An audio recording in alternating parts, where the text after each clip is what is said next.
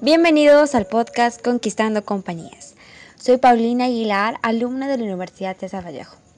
En este capítulo quisiera conversar con ustedes acerca del estrés organizacional. Y para esto tenemos una invitada especial que es Ana Paula Pinchi Noriega, también estudiante de la Universidad de Vallejo. Bueno, hoy en día nosotros reconocemos que el estrés laboral es uno de los principales problemas para la salud de muchos trabajadores y para el buen funcionamiento de muchas entidades para las que ellos trabajan. Ahora, Ana Paula, ¿cómo defines tú el estrés laboral? Bueno, se podría definir al estrés laboral como ese desequilibrio percibido entre las características del trabajo, ya sea en el medio ambiente laboral, la satisfacción y las condiciones de la organización, y además también se podrían considerar las características personales del trabajador. Por eso mismo, las empresas deben saber que un trabajador estresado suele ser más enfermizo, está menos motivado, es menos productivo y tiene menos seguridad laboral.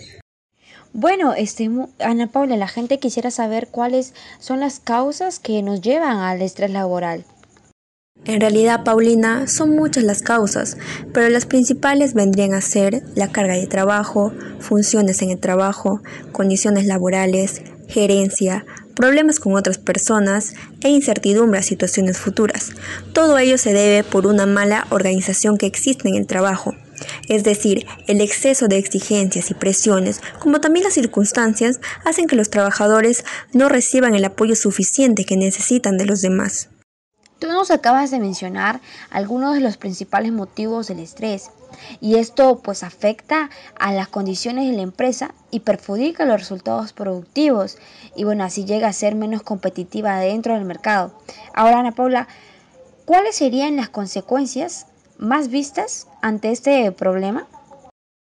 Pues bien, a raíz de este estrés laboral se dan diversas consecuencias como mayor absentismo, menos dedicación al trabajo, mayor rotación del personal, fallas en el rendimiento y productividad, aumento de actividades inseguras y accidentes, mayor cantidad de quejas por parte de los clientes, fallas en el reclutamiento de nuevos empleados, problemas legales y hasta deterioro de la imagen de la empresa ante el público. Ana Paula, ya nos has dado a conocer sobre las causas y las consecuencias que nos conllevan al estrés. Bueno, ahora también nos podrías dar algún tip para cómo prevenir el estrés laboral y así no nos veamos tan afectados cuando nos esté sucediendo algo similar? Excelente pregunta, Paulina. Para lograr optimizar el estrés laboral, se pueden seguir siete sencillos pasos. Primero, identifica aquello que te estresa en el trabajo. Toma nota de las situaciones que te generen más estrés y cómo respondes ante ellas. Segundo, desarrolla respuestas saludables, es decir, en lugar de intentar combatir el estrés con comida rápida o alcohol, elige opciones más saludables, como hacer ejercicio, por ejemplo. Tercero, establece límites. Mantén el equilibrio y fija límites claros entre tu vida laboral y personal. Cuarto, tómate tu tiempo para descansar. En tu tiempo libre, procura realizar actividades que disfrutes y no estén ligadas al trabajo. Quinto paso, aprende a relajarte, ya sea a través de las técnicas como la meditación, los ejercicios de respiración profunda y la conciencia plena pueden ayudar a liberar el estrés. Sexto paso, habla con tu jefe. Empieza por entablar una conversación abierta con él. Claro que el propósito no es presentar una lista de quejas, sino más bien comenzar con un plan eficaz para controlar aquellas situaciones de estrés que hayas identificado y así poder realizar una mejor labor. Séptimo y último paso, consigue algunos apoyos. Acepta la ayuda de algún amigo de confianza o de un miembro de tu familia para que así mejore tu capacidad de manejar este estrés. Y sé que son pasos muy sencillos, pero gratificantes, que debemos poner en práctica todos los días.